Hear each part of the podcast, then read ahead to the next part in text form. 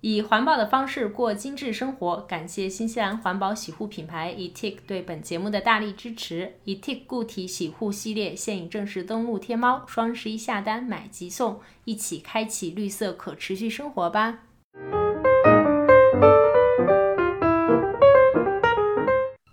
大家好，欢迎收听新一期的九号酒馆，我是冰冰，我是 Joyce，我是大美。这一期节目我们的主题是环保。其实我们三个想聊这个主题很长很长时间了，因为我们呃来到新西兰之后呢，在生活方式上或多或少都因为环保这个议题有一些改变。最近呢，正好跟 Joyce 聊起来，他最近生生活方式上的一些小小的改变，我们觉得啊非常好的一个 timing 来跟大家聊聊这个话题。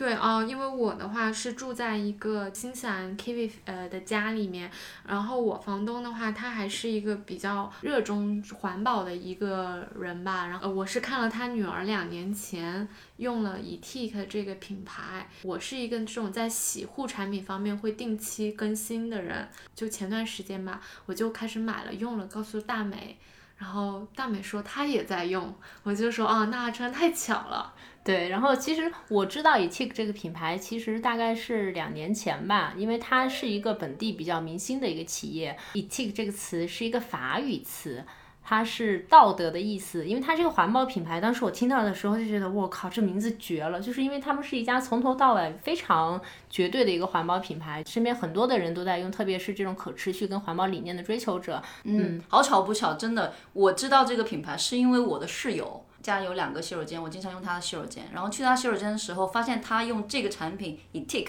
的包装盒垒了好一一小个角落。然后它的包装盒很有颜，很很颜色很鲜丽嘛。所以呢，我就关注到了这个产品。而且我后来自己去超市看了一下，好像是有点小贵哈。但是呢，我的那个室友呢，他自己本身就是很节约的一个人，所以我想说，哎，他这么节约，他为什么会用这个产品？后来我才去。找了一下，会发现哦，原来是大有来头啊！我我其实后来因为自己关注了之后，我就很好奇嘛，我就买了他们家的不少产品回来用。然后，但是它有一些理念其实还是比较打动我的，包括无水无塑，还有百分之百不含棕榈油，拒绝动物测试，然后甚至它是承诺每年将百分之二十的这种销售利润或者是百分之二的销售额捐给一些慈善机构的。所以就对我来讲，它是一个非常环保的这么一个概念。然后正好也是机缘巧合吧，我们其实这次。也跟 ETIC 的人就很快的，大家都非常开心的达成了共识，所以有了这一期我们第一期的商业化的节目。但是我们是实打实的，嗯，就是以普通人的视角跟大家分享一下我们在新西兰接触到的这种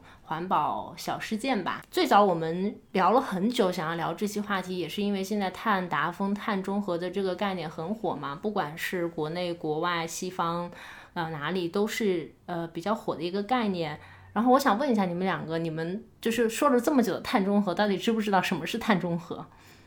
我猜碳中和是不是，嗯，就是你平常的碳排放和吸收是平衡的。嗯，对，你被排放了之后，你被大自然吸收了，所以你没有制造多余的二氧化碳。然后呢，就会达到这个气温的平衡，是这样理解吗？大美？对，其实简单来讲是这样理解的。对，因为我其实是做了一点功课的，不能说是专家，但是多少是比我原来的理解要深入一些的。其实是因为我们整个就是地球，你的外面是有一层。温室气体存在的，这就是因为为什么你在月球或者是其他的星球上会有很大的昼夜温差，但是在地球上你是一个很平稳的一个状态。但是温室气体就包括二氧化碳呀这些气体，你在排放的过程当中，如果你没有达到中和的概念，你在地球外面的这层保护罩、这层温室气体罩就会一直在增加，所以你的地球的温度就在一直升高。就是如果你没有办法实现。碳的中和就代表你的地球的温度一定是某种程度上会一直增加的嘛，然后你地球温度的升高就会带来很多环境问题，所以这个就是为什么一直在强调这个这种碳中和的简单理解吧。嗯，好像现在全世界都有各种各样的机构。去推动政府，推动各种组织去走做到碳中和的这个目标。嗯，我们其实中国是承诺在二零三零三零年的时候达到碳达峰，二零六零年的时候做到碳中和的。嗯，然后新西兰本地政府其实也一直在推动碳中和的发展吧。就比如说近期，呃，国家会鼓动你像。这种电动汽车的购买，然后政府现在出台的政策是，如果你购买一台新的电动汽车，好像是补贴五千到八千纽币不等吧，这么一个补贴，嗯，还是蛮高的。我从我自己就是一个小企业的角度啊，我说说我们自己在这个嗯，就是环保上面做的一些改变嘛。比如说我的话，基本上所有的这些快递的袋子，嗯，全部都是呃可降解的，里面的那些包装就是叫填充物嘛，我们用的是那种蜂窝牛包装纸，嗯，甚至连那个胶带，我用的也是纸的胶带，然后那个胶带的那个胶也是环保的。嗯，胶带的胶都是环保的。对，我觉得我唯一没有做到的就是有一些，就是你封口嘛，可能还用的是塑料的，就是那么原贴。其他我基本上能想到的一些小细节，我所有的产品，我自己的产品没有一点点塑料袋的。哎呀，好自豪的感觉。对，他好骄傲呀！你油然而生自己的产品没有一点点塑料，塑料，感觉自己播客的调性都被拔高了。对不对？呃，因为就是会贵一些，的确我，我们比如说像那种，比如说 A 四纸大的那种袋子嘛，可降解的这种啊、快递袋，我们要差不多五毛钱一个的。那跟跟那种呃平常的那种快递袋比，它是要贵很多的。但是我会觉得说，呃，又讲到这个客户体验了啊。他比如说他收到了之后啊，觉得说这个挺环保什么的，自我感觉挺好。其实我作为企业主，我感觉也挺好。我问一下这个小企业主，你会因此把这这些高成本的东西转嫁给你的用消费者吗？呃，我觉得就是你不会说因为这么单一方面嘛啊，嗯去转嫁给这个消费者，你肯定是说全篇来考虑。嗯，你你自己比如说你自己的整个利润率大概是多少？嗯，那有一些地方你是觉得是可以牺牲的，有些地方你是不能牺牲的。这个塑料方面，就比如说你要有塑料包装这方面，我是觉得说我是不想让步的。嗯，还是很良心的哈。我我举个最近的例子，我最近搬家不是买了一些灯具嘛？那这些灯具里面我打开的时候，它是很多的那个白色的泡沫，沫，我以我以为那个是可回收的，这但是我的室友跟我说这个东西非常坏的不可回收的产品，那个就是塑料制品。然后呢，我在网上查了一下，这个叫聚苯乙烯，这个是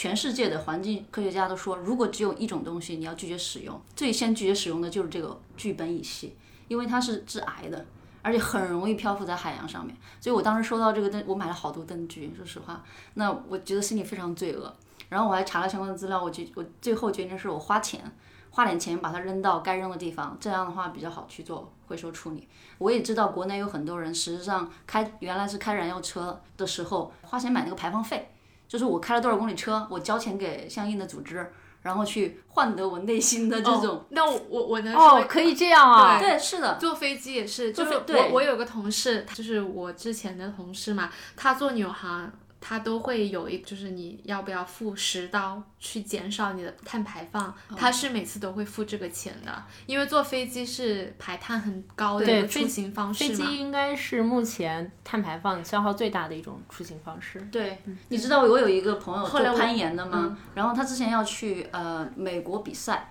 就前年的时候，然后他拒绝去了，因为只有真的要坐飞机要有非常多的碳排放。后来邀请他去澳大利亚，他也没去，他现在就在昆士兰攀，他非常有名的一个专门攀岩的一个人。然后我当时不可理喻，觉得为什么会有这样的人会去选择，宁愿放弃掉这样的一个很好的声誉，都会要去实现 碳中和。嗯当当然，就是我的男朋友，他因为这个人比较 critical，他说难道不是航空公司来付这个钱吗？为什么就是又转嫁给消费者了呢？这个就话题也很大，就也很难讨论得清楚啊。对，我们还是聊一聊我们日常生活当中的一些小的环保点吧。那我想，因为刚刚大美说的碳中和是一个很大的概念嘛，那我们日常生活中有哪些类别是我们可以有意识的注意到，然后能够去做一做的？首先应该是可回收吧。对我，我觉得可回收应该是我们日常比较接触多的吧。就比如说，呃，目前啊，我们家的家庭垃圾的那个软塑料是单独做出来的，你可以送去康当或者 New World 超市里面有那个可以回收的桶，然后你就把那个软塑料打包直接送过去就好了。嗯，这个我其实是一直在做的。这点其实我有很多朋友都不知道的。大家以为新西兰只有一个可回收、不可回收垃圾桶嘛，但实际上软塑料袋是可以自己收集起来，再去丢到这个超市里面去的。那 Joyce，你之前我记得你跟 Simon 还买了一双 Allbirds 的鞋，对不对？哦，好像很开心的跟我们分享。呃，那个 Allbirds 的话，是因为我就觉得说，反正都是要买鞋，那还不如买一些对环境友好一点的鞋。然后心里感觉它它是怎么样一个？它就是说环保概念它用的是羊新西兰的 merino 羊毛嘛，嗯包括它的这个用的是树纤维、甘蔗啊这些做成的什么鞋底，嗯、关键是很舒服。我觉得舒服是最重要的，然后其次就是对环境，他们整个这个公司的品牌价值就是说，去推动这种时尚行业的可持续吧，嗯我觉得。最近呃 low down 我们其实外卖也挺多的嘛。就是 lockdown 期间，因为我也点挺多外卖的嘛，我一般是点那个 Uber Eat，因为我家住的地方比较偏僻。在新西兰这边的话，好多餐馆的话，他们都是全部都是纸包装，包括你比如说你点一个。有 sauce 的、有酱的一些东西，它的那个小包装也是用纸盒的。就我你会点的是西餐吗对，？OK。但我觉得就是中餐可能跟西餐不太一样，嗯，因为中餐汤汤水水比较多嘛，所以你很难完全用那种纸盒的这种来达到环保的这个这种结果吧。我我看到很多餐馆是有变化的，因为以前还是有那种用塑料泡沫的，那现在基本上都是用那种可以回可以回收的，而且，嗯，我看了一下下面那个不是有一个回收的一个数值吗？有一啊、二、三、五、七啊，现在很多都是用五啊、七啊，就数值越高，你回收次数就越高。然后我们自己呃点了外卖之后，会把这个盒子洗一洗，然后再装一些菜放到冰箱，什么都都很好用的。对，我觉得对这点还是哎，这个我也会。我我来我来这儿之后，我有一个改变，就是我现在不用那个 保鲜膜了，我也会用你说的那种洗好的那种外卖盒，或者是用饭盒，然后把嗯家里吃剩的菜，或者是比如说你切了一半的洋葱什么的，我就会把它放起来放到冰箱里面。嗯我以前是很爱用保鲜膜的，因为我觉得很方便，特别是包那个剩菜剩饭。后来觉得真的是太不环保了，那个保鲜膜，所以它不是环保材料啊。保鲜膜不是啊，它是啊塑料，真塑料。这为什么后来它有一个这样 silicon lid，你就是硅胶的那些东西，你可以替代保鲜膜，还有包括那个呃哦，我有看到那个盖儿，你只要盖到对晚上，它就有一个保鲜的效果。啊，我以为保鲜膜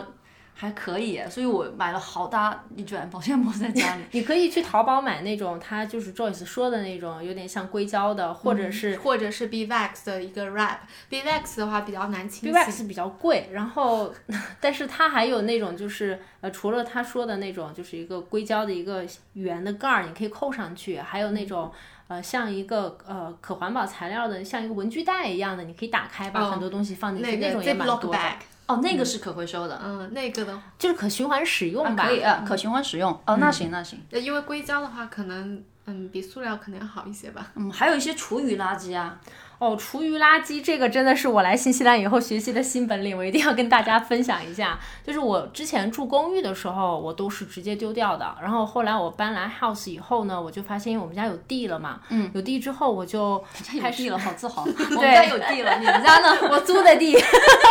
租房带的地，嗯然后我就开始堆肥，嗯啊，我觉得真的特别有用。就是我在堆肥，其实有很多种堆法啊，就是也是一个大话题，就是你有什么呃树叶堆肥、什么土堆肥、蚯蚓堆肥各种的。然后我用的是叫 b o c a s h 堆肥，就是你在呃去买一个桶，买一个叫 bokash 的粉，然后就是你的厨余垃圾，但这个厨余垃圾不是剩饭剩菜，必须是你的水果皮呀、或者是你切的这些剩余的青菜根儿啊，或者是废的绿叶，就这种的你放到一起，然后你就是铺一层撒一层粉，铺一层撒一层粉，然后把那个你的那个盒子就扣起来放一个月，那基本上发酵完了以后就可以直接埋到土里面去了。然后用这种方式的话，我们家以前我们三个人嘛一起住，就是你知道 console 收垃圾一周一收，我堆肥期间的话，我一个月才能装满一次干垃圾。就是我分出去了呃软塑料和可回收的那些瓶子和纸板以后，我一个月才能满。然后就是你剩下的就是一点点，就点点干垃圾，对，一点点干垃圾吧，或者是汤汁之类的，一汤汁就点点走到了掉了厨余的那个哦，搅拌。搅拌就直接给冲走了。哦，那就基本上没有什么是的，厨余垃圾，所以我一个月才会有一次垃圾，就非常非常的省。那个时候，哎，你讲到垃圾，我其实前两天听到 Simon 跟我讲到一件事情，就是我们即将要搬去的小区 Hopsmill Point，他们收垃圾的费用和其他区都不大一样。就举个例子啊，他们收这个地税，举个例子，它比格林道文要便宜一半，但是呢，它的这个垃圾是给你 tag 的，你要买买这个 tag，就你每次收一次垃圾，你放一个 tag。然后他就收你一次钱，也就是鼓励你减少垃圾这样子。我们家也是，我们不是 tag，我们是买塑料袋，就是嗯你要倒垃圾，你必须买塑料袋，塑料袋你要花钱。所以就你现在没有垃圾桶吗？你们家？我们有桶，但是我们桶里面要放塑料袋，要不然就去买 tag。就是你一个月，你比如说你倒四次垃圾，你用四个垃圾袋，你就是花十刀。如果我一个月只倒一次垃圾，我只需要花两刀。对，哦，是吗？那我我现在住的地方都是固定每因为周你住的收垃圾是中区，你们应该但是就是含在地税里面就啊交掉了。对，对含在地税里面交掉了。但是我最近呢，因为搬房之后有很多的垃圾，所以我很困扰这个垃圾，因为我现在呃的车库堆满了有纸箱，有那种木头的制品，不要的那种地毯，然后有非常还有泡沫。还有绿色植物加上花园的里面所有垃圾，但我当时想，我这些东西要怎么去扔？原来新西兰的垃圾处理就是我现在选择的办法，是我先定一个大的，就是那种像大的垃圾商业垃圾桶。商业垃圾不是垃圾桶，是一个一次性买的，三十块钱在邦尼斯买的。然后呢，全是绿色植物，两个立方。这样的话，当你装满了之后，你预定他会过来收。那或者呢，你还可以买一个别的三个立方的那种布，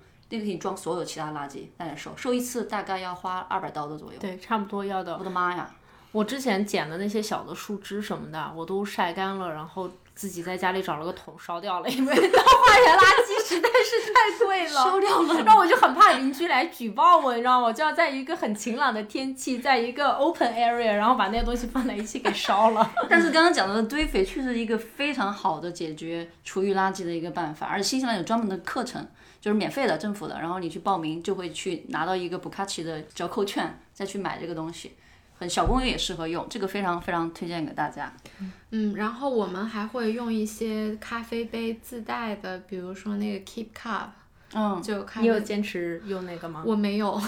我觉得还挺难的。我觉得挺难，但是因为我现在在家里都是在家做咖啡，我真的很少在外面喝咖啡。我这段时间喝的比较多，是因为我想 support 这个 local 呃咖啡，我才在外面喝。平常如果在家里做，然后要出去，我会用到那个 Kit Cup 的咖啡。就是很难坚持的原因是什么吗？坚坚很难坚持的原因是你没有一个你特别特别喜欢的咖啡杯，就这样一直拿在手上。以前我们也坚持不了，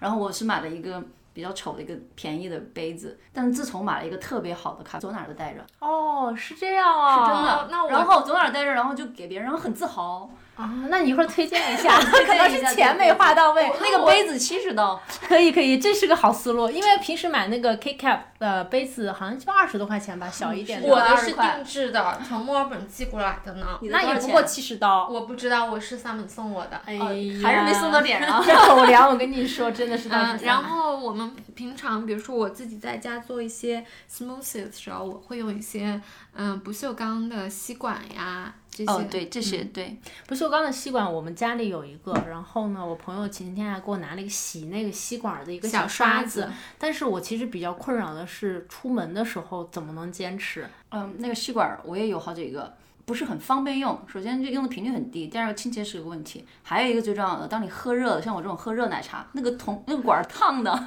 你没有办法下嘴，知道吗？嗯，最早的时候在家里喝可乐加冰，我是买过塑料管的，但是后来反正我至少现在能做到在家里用那个呃不锈钢的那个管，但出去现在我还是没办法喜欢。用不锈钢的，我觉得比塑料的好。比塑料的好，它就是有点烫。哦，因为我喝，因为我喝的都是冰的，我并没有你那么养生。对所以塑料其实也是一个很大的一个话题。嗯，真的减少塑料的使用，你们就有你们两个有什么心得吗？我其实生活比较简单吧，我比如说我去买一些产品的时候，我真的会去看一些它是否比较是环保的包装，因为我收到的时候，我看到塑料的话，会有给我一种比较廉价的感觉。嗯，包括现在去超市的话。呃，其实，在当时政府还没有那种限令说要禁塑的时候，我还是会那种在超市买那种康康一会一刀一个的袋子，因为你会忘记。后来它全面禁了之后，我们大概家里有十个那种。嗯，环保环保袋袋吧，就是都会放在车上，这样子的话就已经养成了这样的习惯了。我们家垃圾袋也全都是可降解的，就现在你只能买到可降解那一袋啊。啊是吗？在超市你，超市买的都是可降解的呀。还是有不可降解的。对，有不可降解的。我家的就是不可呃可降解的，全部都是我一次性在幺六八八进很多货，然后就你又要代购了吗？最近？没有没有没 有，下次给我们拿两卷儿。拿两卷来，拿两卷来。我家真的挺多卷的。嗯，我我这确确实可降解的袋子有个问题，它容易破，所以我每次得套好几层。这个啊，你这太浪费了吧！因为它那个很软，特别很软很薄，但是稍微放重一点东西，它容易破你。会放什么重的东西啊？我们那个垃圾桶很大，因为我之前跟别人合租嘛，哦，你是说那种大垃？哦，我我懂了。就是那个绿浅绿色的可降解的那个，嗯，那我们家的垃圾桶都比较小。嗯，那还是要频繁扔，其实就好了。嗯，哎，我我不知道你们有没有用哈、因为最近反正我是听到有人会用，他们会用那种月经杯，就是因为其实卫生巾也是一个大头，你懂吧？就是平时你每个月都要用嘛，或者是棉条什么的，其实真的会丢很多。然后我当时第一次听到这个时候的时候，我其实是。有一阵生理上的接受的反应的，就我想象了一下在使用这个东西的那个过程，我自己没有用啊，我只是听到过这个概念，我不知道你们有没有用。哦，我曾经有个客户，就是他在惠灵顿的，他是专门卖月经杯的。啊嗯，他们还挺，他其实卖月经杯有他的那个品牌，主要传达的是两个概念。第一个就是像你说的，可能为了环保的原因；第二就是，其实，在新疆有很多呃女生是买不起卫生巾的，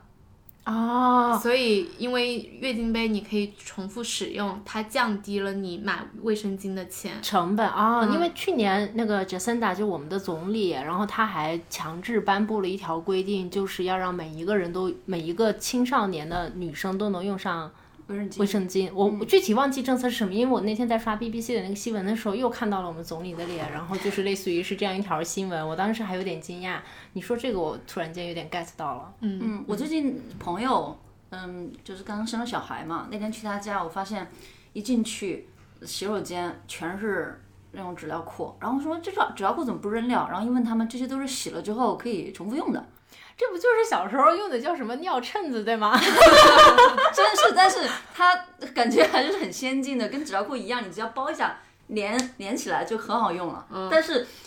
比较省钱，也比较环保。他们也是挺骄傲的，这俩人 平常自己用，但是就是要洗，你知道吗？一堆，那可以直接丢洗衣机里面吗？我不知道，我回头要问一下。我感觉清洗还是很方便的。然后我们家的狗，呃，它的那个狗屎袋，我们用的也都是可降解的，还带了薄荷味。那天我还发给那个大美了呢。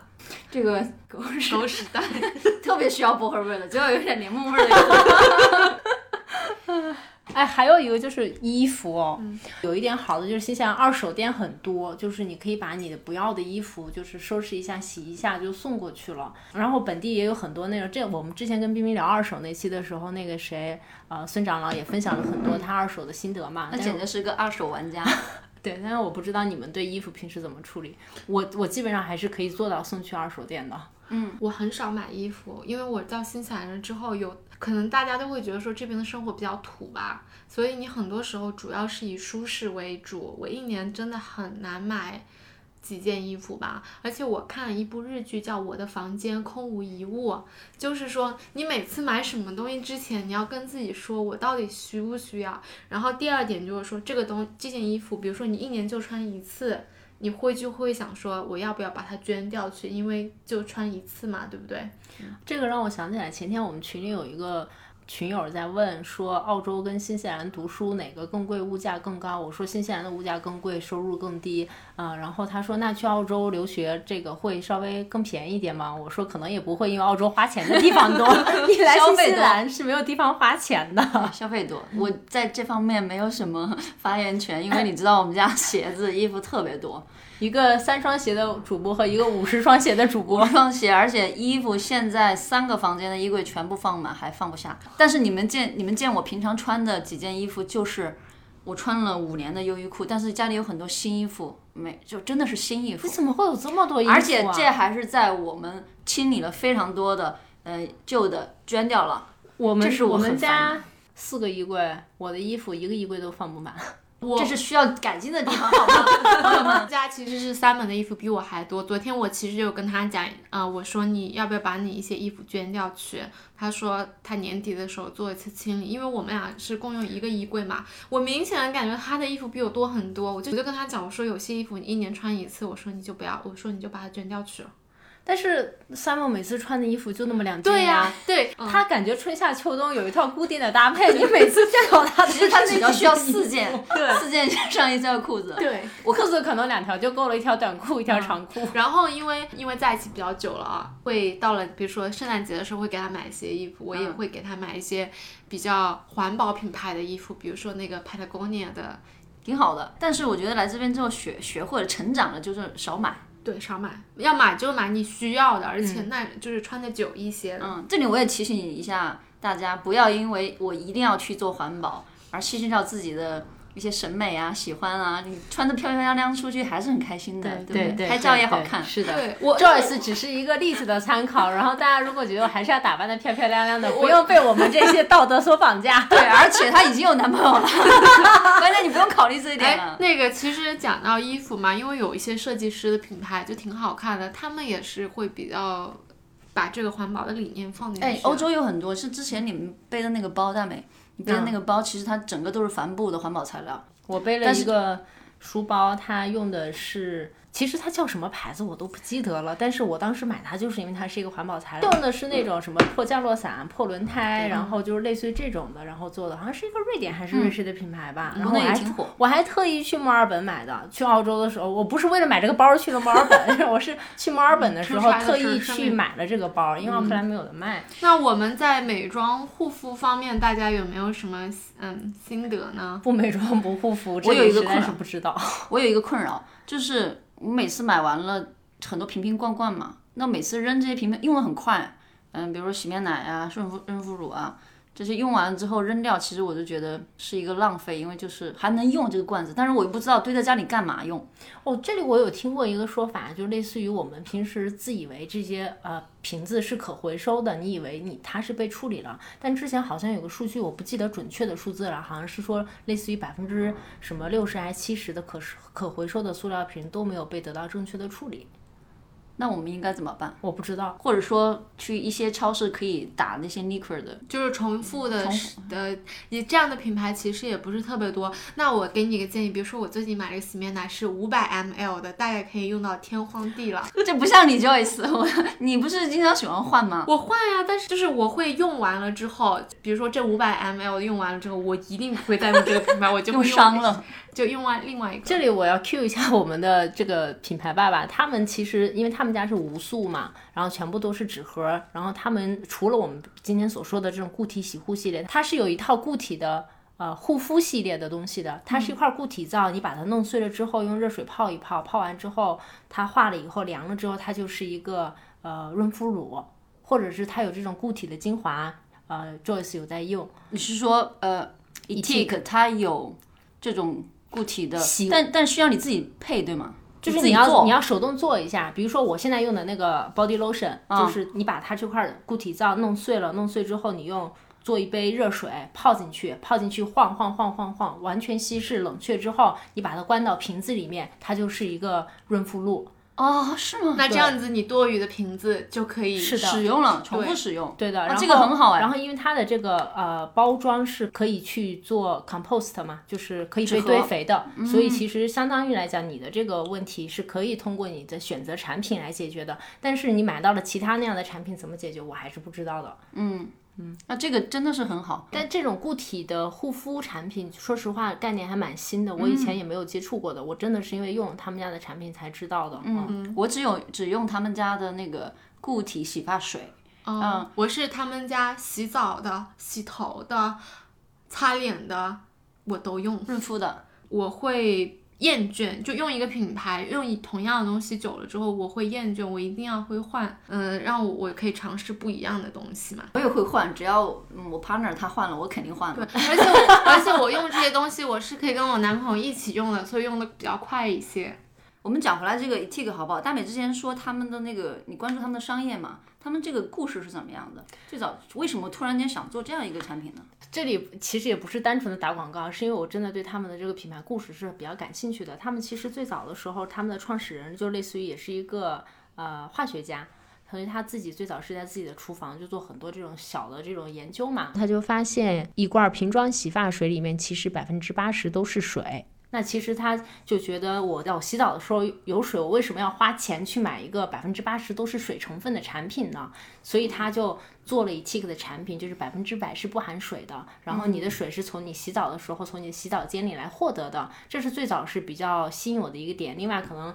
像这种水资源的浪费呀，你水资源降低之后，你在运输上的这种就是减少一些碳排量，就是这是后期故事的这种其他的发展。嗯，因为它体量变轻了。对，我是自己觉得旅行的时候，像去年我跟你们圣诞节嘛去南岛，我就用了他们家的一个呃小样小就是对小样，就是整个 pack 有每个小小块嘛，难道 难难怪他没有把那块分享给我们共享给我们，然后还用了我的洗面奶，都用完了。对我们都是自己在那干擦。然后呢，就觉得很方便，因为我自己会有这样的困扰，就是有的时候一些液体的东西我带上飞机，我可能不会就是放在一个塑料袋里面，它就会崩出来，然后整个行李箱都是。我这样的蠢事已经大概做了个四五次有了吧，嗯，就是还会遭到我男朋友就是谴责，他说。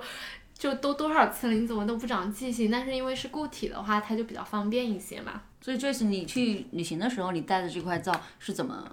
保存的？就会用他们家的这个皂盒，然后用一个 sandwich bag 吧，嗯把它包一下，啊这样子就嗯，你即使有点湿的话，因为你有个袋子包了，就还好的。嗯，我这里要澄清一下，它虽然是叫皂，但它不是我们平常所说的肥皂，它实际上就是一个固体洗发水。对，而且它百分百里面是不含皂基的。所以之前我我们现在嗯来到新西兰，我我发现我的头发发质变了，就是会有头皮屑。你们会有这种变化吗？没有，我比如掉发呀，脱掉发好像会有一点。是因为年纪大了吗？这是？呃，我头屑就是阶段性的，就比如说压力大的时候会有，压力不大的时候就还好。我在国内基本上没有过头屑的，但是这边就开始会有一些。哦，但是好像有说这边的水里边缺一个叫什么硒的成分，对好好像是很多人讲。对，好像是缺一个矿物质，然后我用这个就会觉得有有控制住，啊，很好，好我还是蛮推荐的。我用的这个是 Kiwi，叫什么 Healthy Kiwi 的，就他们家绿色的一个包装的，对，绿色包装上面有个奇异果，但是这个产品它实际上没有什么奇异果的味道在里面的，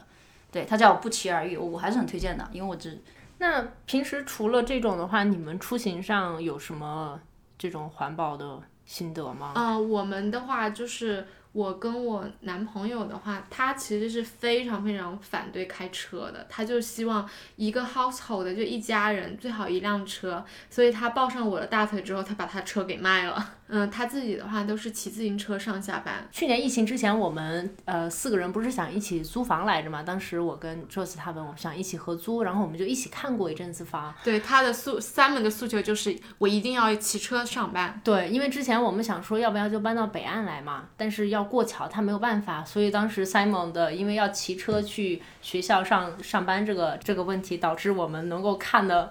房子的范围就在 City 旁边那几个区十区，公里之内，非常非常短。骑车挺好的一个方式，对，哦因为对他来说是他觉得是一种锻炼的方式，而且他会有一种比较美好念想，就觉得说奥克兰的人如果大家都骑车的话，我们就会没有这个堵车的这个问题了。奥克兰还有很多好好的自行车道，而且嗯没有什么，就是风景也很好，呃，很阴凉，所以很适合骑车。但我是有个困扰，就是我之前也在奥克兰骑车，就 city 的时候，坡儿太多了吧，坡太多了，快崩溃了，所以需要电动自行车。需要 Joyce 你的 电动自行车 我车。刚来的时候一不是住在呃 City 嘛，我是买了一辆电动自行车的，我从国内特意海运了过来，然后偶尔骑一骑，就是周末啊什么的出去骑一骑。但是后来公寓进了贼，给我电动自行车给偷了，真的哦，然后损失极惨。哦，这里买锁还是很重要的啊。电动自行车比自行车真的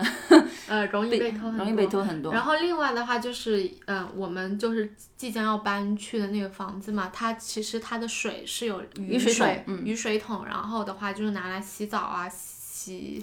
浇花园啊，浇花园，对，很方便。嗯、就有这样的这种系统嘛，它就是也是为了让你节水嘛。嗯啊，这个还挺好的。嗯，我其实出行上没有什么环保的发言权，但是因为新西兰的交通很贵，就是你坐公交最便宜的是单程一块九，就接近十人民币起，然后你基本上跨两个站就是三块五四刀嘛，嗯所以我一天的交通成本大概其实是八刀左右，就是。接近五十人民币。所以你主要是坐公共交通坐公交车，我觉得还是比较低碳的，就乘坐公共交通都比开车要、对，但是因为交通很贵又很慢，所以很多人还是会开车。嗯，在节水省电这块，我自己觉得有很大的变化。节水呢，在洗澡上，你知道，嗯，比如我们那个区的康所给我们发了一个就是那种漏斗，让你贴在那个洗澡的瓷砖上面，然后它一个漏斗漏完是五分钟。我之前之前我没有用过，我就感觉自己洗的很快，但是洗着洗着，下一个人洗澡的时候没水了。后来我大概算了一下，我一个人洗澡花十分钟，真的就是哼个歌啊，然后洗洗澡感受一下那种。你们洗澡的时候，比如说在打泡沫或者打沐浴露的时候，会把水摁停吗？我会，我也会。哦，我不会。嗯，因为我这样子就浪因为我是费了。对，后来我是研究了一个能在五分钟甚至三分钟洗完的，就是先把身上先洗打身上打完泡沫，然后冲再洗头，就很快。所以现在我基本上能够哦那。我是打湿自己就头就从头到就全部打泡沫，然后把它冲掉。会冷啊！夏天不会，冬天会我会有一点点怕冷吗？我是你要考虑到易冷体质、体寒体质的。但是我觉得我开始节水的最根本的原因不是环保，是因为水太 贵了。哦，可能的水是。哦，以前住 city 的时候很便宜的，就是公寓包水嘛，好像是包冷水还包热水，我完全没有概念。我搬到 house 以后自己交水费哦，一个月三个人水费八十刀，电 也是我倒是觉得电比水贵多了。电更贵。我之前在国内就是电费是一点概念都没有，然后我来到新西兰之后，发现这边电费实在太贵了。但你们知道吗？新西兰的不同的电力公司不同的价格，对吧？我们现在用的这个电力公司晚上九到十二点钟是免费的，我们选的那个 package。所以很多时候用到那个时候，比如说洗澡，我可能九点钟洗，这样电热水器烧水是用到九到十二个时时间段，就不用收你电费。错峰。错峰，那这个我觉得也很好。嗯，我听过很多人就是类似于冬天什么 heater 呀，还有那个烘干机呀、洗碗机呀，就全部都 集中在那三个小时，因为你这样错峰，你的电力系统的压力和价格也都会有一些不一样。这个也是，烘干机这一点，其实 Simon 有批评过我，因为我是一个冬天特别爱用烘干机的人，他会觉得说呃用太多电了对环境不大好。冬天一直下雨，不用烘干机根本干不了。我们就是晒的。对，我们家现在没有烘干机，我也是纯晒，但真的晒不干，特别是毛巾什么的，太难受了。建议你说先晒一会儿，然后可能到了半干的状态，你再放进烘干机里面。啊，都是好的进步吧。对对对我们没办法做到百分百，但是我们每一点点，尤其像我这样，对我在这里我要问一个问题，在新西兰，大家特别强调一个叫做啊 sustainability 的一个概念，就叫做可持续，而且这个是。嗯，我因为我我相信国内现在也有很多这种可持续的组织啊什么的，还是蛮多的。但是就是 sustainability 这个词现在用的特别特别的多，深深到各个方面吧。嗯，我觉得我近期接触到的，因为要录这期节目也做了一些功课嘛。第一个我印象比较深的点就是拒绝棕榈油，就是 palm oil free 这个概念。而且特别是我这两天在本地电视台看的时候，会有一些地方的。这种企业，他们就只打这一个点做广告，然后最后加品牌的 logo，他就是把这个作为一个品牌广告做了露出。其实我一开始是不理解，就是为什么要拒绝棕榈油，我就在想，一个油能有什么坏处呢？然后我就我就做了一点点功课，我想跟你们分享一下啊。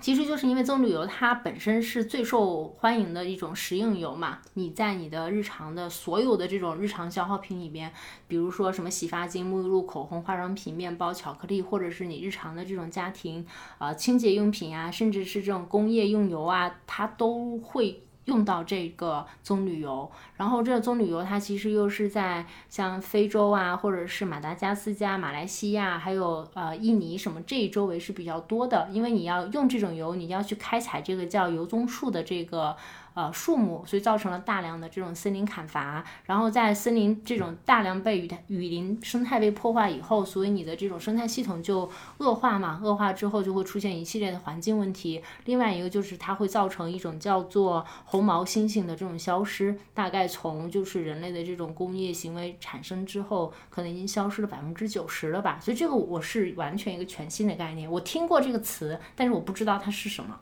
嗯，我觉得很值得分享一下。嗯，这点还真是。就有时候你不知不觉用了一些产品，但是可能我们当我们不知道或者不了解、不考虑背后的故事的时候，会不知不觉对造成了非常深度的一些破坏。对，所以这点还是蛮重要的。就我我觉得之前跟 t i k 的人在聊的时候，他们传达了一个很好的一个概念给我，就是其实，在实现所谓的碳中和跟可持续的生活这种概念上，企业和政府要承担比个人更大的一些责任，因为我们其实个人的能力，你不管你是比如说骑自行车也好，你无塑也好，或者是说你尽量去买一些环保产品也好，产产生的那个效果其实是很小，它一定是有的，但是没有那么那么强的。绝对性作用，但是当一个企业或者政府用这种结构性的变化方式来对来推动这个行业和只提供这样的环保产品的时候，你的消费者其实被动的也就去接受了这样一种一种理念，也去消费了这样一个产品。类似比如说品牌在中间，比如说这种蜂窝纸包装这种材料需求多了，那我的上游供应商他就会觉得说，哦，这个产品比较火。我想要多这个，可能另外一种塑料的，比如说有产产品就是需求低了，它就不生产了嘛。然后品牌的话，它在中间，它去教育它的呃消费者说啊，这个是呃是挺好的，然后让客户去接受，然后慢慢的消费者他就会觉得说，一样的产品里面，你这个的话可能对社会更有益一些，对自然有益一些，那我就选择你，不是更好嘛，对不对？对，而且我觉得对品牌的这种偏好好感度也会有提升。